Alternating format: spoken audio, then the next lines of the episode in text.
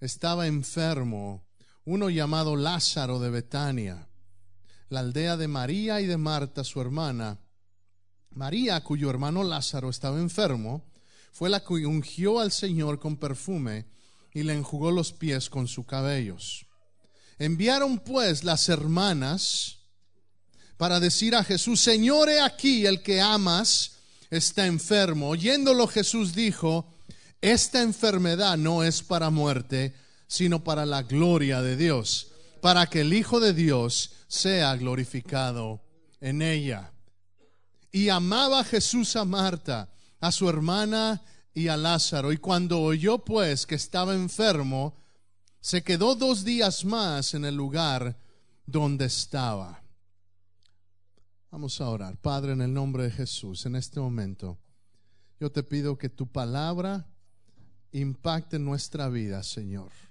Tu palabra es verdad, tu palabra es como una espada de dos filos, Señor, que entra en el corazón, nos penetra y nos cambia. Yo te pido que esta mañana seamos oidores aptos, oidores ávidos para recibir tu palabra y entonces respondamos de acuerdo a lo que tú nos hables esta mañana. Yo te pido, dame claridad, dame Señor palabra tuya en este momento para que nosotros seamos transformados en el nombre de Jesús. Amén. Amén. La palabra del Señor es viva. La palabra del Señor es verdadera. Y no solamente es un libro, la misma Biblia me dice que esta es la palabra de Dios. Y como es la palabra de Dios, yo la recibo con esa misma reverencia y con esa misma certeza. No es alguien que escribió algo, es Dios mismo a través de los hombres, inspirados por el Espíritu Santo, que nos, que nos dan esta historia. Y esta historia es un poco especial porque es gente que Jesús amaba. Era una familia que Jesús amaba. Era Marta, María y Lázaro y se encuentran en una situación difícil, se encuentra Lázaro enfermo y María y Marta conocen a Jesús, María y Marta saben que Jesús tiene la capacidad, tiene el poder de sanarlo. Y entonces, ¿qué hacen? Pues lo llaman. ¿Qué hace usted? ¿Qué hago yo cuando estamos en medio de una situación difícil? Si yo sé que estoy enfermo, voy al doctor. Si necesito dinero, voy al banco.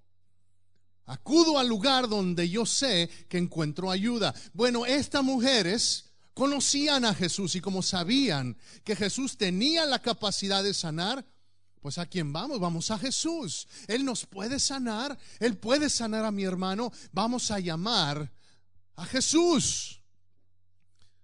Y lo primero que me dice esta palabra y lo primero a lo que quiero darles la llevarle su atención esta mañana versículo 5 dice, y amaba a Jesús, a Marta, su hermana, y a Lázaro. Quiero que sepa una cosa, todo lo que Dios hace, lo hace por amor. Quiero que escuche, es la primera verdad. Y si no escucha nada más, entienda esto esta mañana. Todo lo que Dios hace es por amor. ¿Por qué? Porque Dios es amor.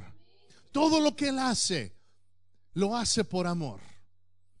Juan 3:16 me dice, que de tal manera, usted lo sabe, de tal manera que amó Dios al mundo, que dio a su Hijo unigénito para que todo aquel que en Él crea no se pierda, sino que tenga vida eterna. ¿Por qué Jesús vino al mundo? Por amor. No hay otra razón. ¿Por qué es que Jesús, por qué es que Dios nos persigue? Porque aunque a veces yo ando tomando malas decisiones, todavía me puedo levantar y venir y pedir perdón y el Señor me perdona. ¿Por qué? Porque Él me ama porque en medio del problema, porque en medio de aún cuando por mi propia necedad me meto en problemas, cuando aún por mi propia ah, ah, ideas erróneas, por mis propias decisiones y aún sabiendo a veces que hago lo malo, después cuando estoy pagando la consecuencia, Dios todavía está ahí ofreciéndome su mano para levantarme. ¿Por qué? Porque te ama a ti, porque me ama a mí. Dios es amor y entiende todas las cosas que pasan, todas las cosas que Dios permite en tu vida. Tengo los que hemos recibido a Cristo como nuestro Señor y Salvador. Todas las cosas nos ayudan a bien. No hay nada que se salga del control de Dios. No hay nada que se salga de los designios que Dios tiene preparados para aquellos que amamos a Él y entonces Él se manifiesta en nuestra vida a través de las diferentes acciones que permite que experimentemos. Hay un predicador ahí atrás. Tiene buen pulmón ese chamaco. Vamos a esperar que se nos calme un momento para que no nos distraiga. Bien. Jesús tiene toda autoridad. No solamente Él es amor, sino Él tiene toda la autoridad. En Mateo 28, justo antes de subir al cielo, justo antes de ascender, Jesús dio una comisión a sus discípulos y les dijo, vayan por todo el mundo y prediquen el Evangelio. Evangelio, ¿alguien sabe qué significa Evangelio? Significa buenas nuevas, buenas noticias. ¿Cuáles son las buenas noticias de que Jesús estaba hablando? Déjeme darle, para que haya buenas noticias, tiene que haber malas noticias primero. Tiene que haber un... esta, esta moneda tiene dos lados. Hay malas noticias, pero también hay buenas noticias. Le voy a dar las malas noticias. Romanos 3:23 me dice, que todos hemos pecado. Esas son las malas noticias. ¿Por qué? Porque no importa qué tan bueno seas tú, no importa qué tan bueno quiera ser yo, la Biblia me dice que tú y yo somos pecadores. Que no hay vuelta de hoja. Por en tu mejor día no tienes tú la capacidad de entrar a la presencia de Dios por ti mismo. ¿Por qué? Porque Dios es perfecto. Porque Dios es santo. Amén. Él es santo, Él es perfecto. Y si Él es santo y si Él es perfecto, Él no puede aceptar nada que no sea santo ni perfecto. ¿Y por qué es eso malas noticias? Porque levanten la mano los que por tus propias fuerzas eres santo y perfecto. Entonces, si tú no tienes ni yo tengo la capacidad de levantar la mano, significa que no tengo la posibilidad de estar en comunión con Dios.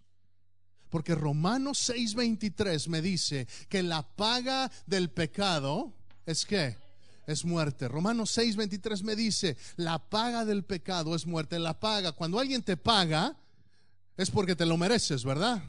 Cuando alguien te paga es porque lo trabajaste y te lo ganaste. Y la Biblia me dice que la paga del pecado es muerte. Y la muerte está hablando, no está hablando de la muerte física, porque cuando yo hago, cometo un pecado, no me muero. Cuando tú cometes un pecado, cuando piensas algo que no deberías pensar, cuando dices algo que no deberías decir, cuando haces algo que no deberías hacer, o cuando no haces algo que deberías hacer, no te mueres, ni yo me muero. ¿De qué está hablando el apóstol Pablo cuando le está escribiendo a los romanos? Les está hablando y les está diciendo, hay una muerte espiritual, hay una separación de Dios y todos somos pecadores, entonces todos estamos separados de Dios. Y esas son las malas noticias, hermano. Que sin Cristo nadie tiene esperanzas. Que sin Cristo tu vida está destinada a estar completamente separado de Dios. No hay otra opción. La Biblia es clara. Después de la muerte viene el juicio. Lo dice el libro de los Hebreos, capítulo 9, verso 27. Después de la muerte,